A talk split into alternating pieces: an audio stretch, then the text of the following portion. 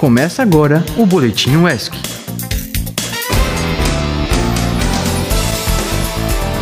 E aí galerinha, tudo bem? Como é que vocês estão? Preparados para essa semana que vem aí pela frente? Eu não estou nem um pouco preparada. Queria dar um restart no final de semana, mas vamos que vamos. Pois é, hoje é segunda-feira sofrida, dia 27 de novembro. Eu sou João Pedro Carquejo e vamos começar essa semana aí com mais muitas notícias. Então vamos lá. Eu sou Ana Cecília e esse é o Boletim UESC.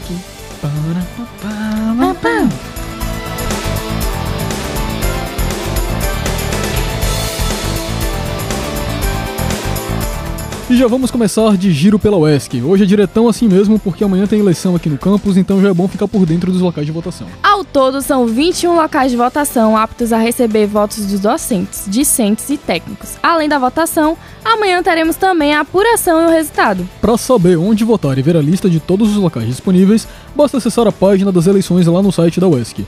Mas a maioria dos pavilhões terão local aí para votar.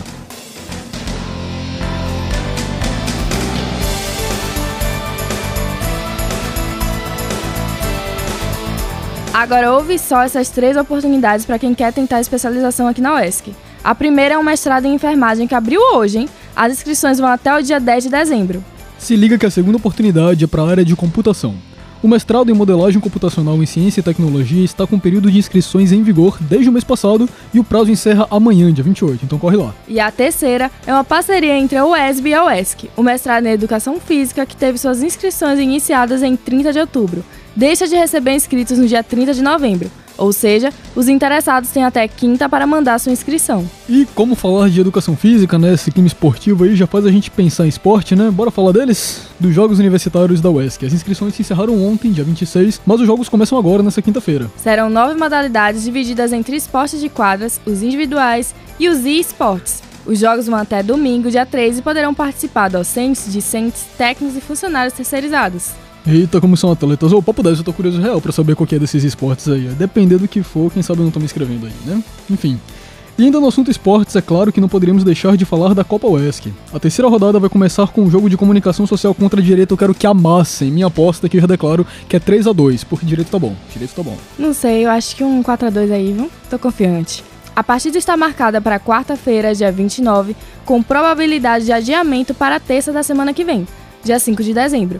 Fique ligado a qualquer alteração oficial na data pelo aplicativo Copa Fácil ou pelo Instagram, arroba Copa UESC. A UESC lançou na quarta-feira passada um núcleo de escolinha de triatlon formando campeões.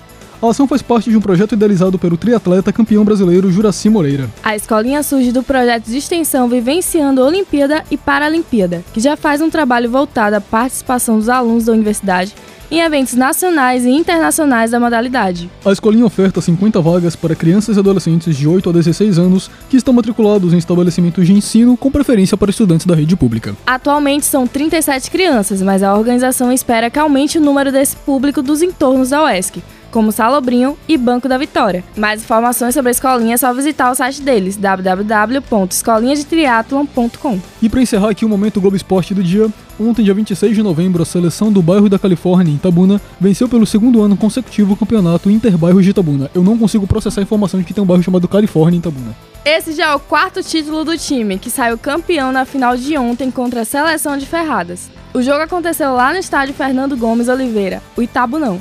E de acordo com a prefeitura de Itabuna, mais de 8 mil pessoas assistiram à decisão. É verdade, viu? Eu tava lá. Nessa última sexta, dia 24, aconteceu lá em Salvador uma reunião do governador Jerônimo Rodrigues com um grupo de trabalho para enfrentamento da seca na Bahia. A reunião teve como objetivo apresentar um mapa das cidades baianas em situação de emergência para o governo federal e um plano de atuação do Estado para os próximos meses. Pois é, esse babado aí foi tema também de uma reunião com o Ministério de Desenvolvimento Agrário e Agricultura Familiar com o Ministério da Integração e do Desenvolvimento Regional, esta semana lá em Brasília, e deve contar com o apoio das pastas de redução de efeitos da seca como insegurança alimentar e hídrica. É isso aí, ouvinte, estamos encerrando o Boletim UESC de hoje. Mas fique de boa porque amanhã estamos de volta, trazendo para você as principais notícias da UESC e da região. E se quiser ouvir de novo alguma matéria deste boletim ou outras edições do programa, é só procurar por Rádio UESC nas principais plataformas de streaming. Para nos ouvir ao vivo, você já sabe, é só baixar nosso aplicativo na Play Store ou o aplicativo Radiosnet na Apple Store. E buscar por Rádio ESC. E se você tem alguma sugestão de pauta ou quer divulgar alguma coisa aqui, é só mandar um e-mail para produção.radioesc.gmail.com. E não esquece, claro, de seguir a gente no Instagram, hein? É o arroba Rádio ESC pra ficar atualizado sobre tudo que a gente produz. É isso aí, por hoje é tudo, PP pessoal. Tchau, tchau! Tchau! Esse foi o Boletim UESC.